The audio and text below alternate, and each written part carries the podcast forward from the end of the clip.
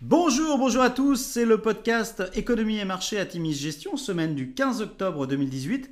Je suis avec Guillaume Gandry. Bonjour Guillaume. Bonjour Stéphane, bonjour à tous. Petit avertissement, les performances passées ne préjugent pas des performances futures.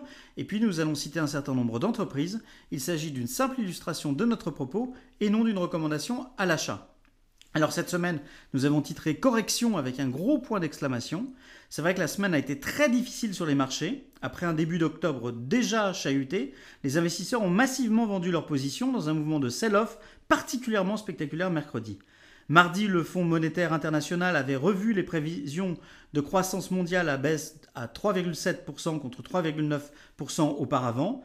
Un 10 ans US à nouveau proche des 3,25% aura douché les investisseurs, entraînant particulièrement à la baisse les valeurs technologiques et les valeurs moyennes.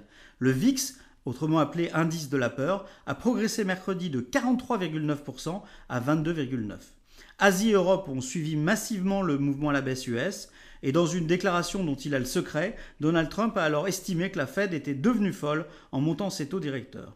Vendredi, les achats à bon compte ont repris aux US avec un net rebond des valeurs technologiques durement impacté depuis plusieurs jours. Sur la semaine, semaine très difficile, le CAC 40 perd 4,91% et affiche un piteux moins 4,1% depuis le début 2018, malgré le rebond US de vendredi de quand même plus 2,29% pour le Nasdaq. Le S&P 500 perd 4,1% sur la semaine et le Nasdaq perd 3,7%.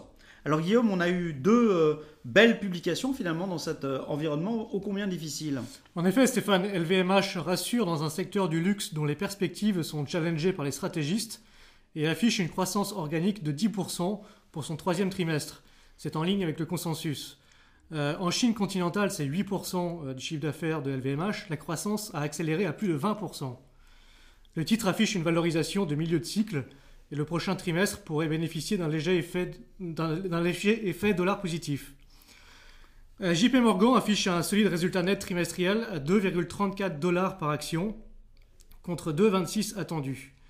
Euh, la banque profite notamment de la baisse du taux d'imposition de 29,6% au troisième trimestre 2017 à 21,6% ce trimestre. La banque profite également pleinement de la hausse des taux. Merci, bah, de belles publications quand même dans cet environnement euh, morose. Euh, en conclusion, bah, les publications d'entreprise justement reprennent la semaine prochaine avec plusieurs publications qui concernent vos fonds et nous l'espérons remettront du rationnel dans ce climat de vente porté par la peur.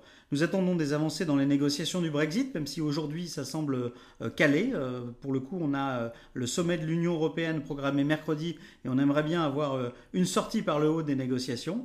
Les ventes de détail US lundi viennent de sortir à 0,1% contre 0,6% attendu. Ça va peut-être calmer le stress sur l'inflation. Et puis les minutes du FOMC seront publiées mercredi et seront regardées de très près. Enfin, vendredi, bien, il y aura la croissance chinoise sera publié pour le troisième trimestre. Euh, vendredi, ce sera un moment euh, largement commenté et regardé par les investisseurs, car on se pose beaucoup de questions sur l'impact des conflits commerciaux euh, entre la Chine et les USA.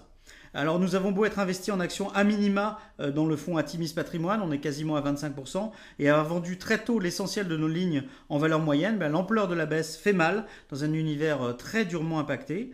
Nous maintenons nos expositions en l'état et en privilégiant les grandes valeurs qui souffrent moins des rachats subis par les fonds investis en petites et moyennes valeurs. C'est très difficile cet univers des, des, small et mid cap actuellement en matière de, rachat. Et puis dans nos fonds d'action, ben, les valeurs de croissance ont pâti de la récente euh, rotation sectorielle au profit du value et nos valeurs à fort bêta ont été aussi durement touchées. Euh, le rebond US de vendredi nous rassure quant à l'existence de courants acheteurs et en ces temps troublés, bien, nous nous attachons finalement à la, à la qualité des dossiers euh, en portefeuille. Nous ne devons pas oublier euh, l'importance cruciale des perspectives à long terme de nos investissements. En cela, nous restons confiants quant à la qualité des dossiers que nous portons dans nos portefeuilles qui sont largement portés par les thématiques milléniales et Better Life qui sont toujours intactes. Voilà, nous vous souhaitons une excellente semaine. Bonne semaine à tous. Et euh, ben, bon courage parce que les euh, mouvements de marché vont certainement continuer. La volatilité fait partie des marchés, on l'avait un peu oublié, mais on sait très bien que dans ces moments de forte volatilité, on peut aussi saisir des opportunités.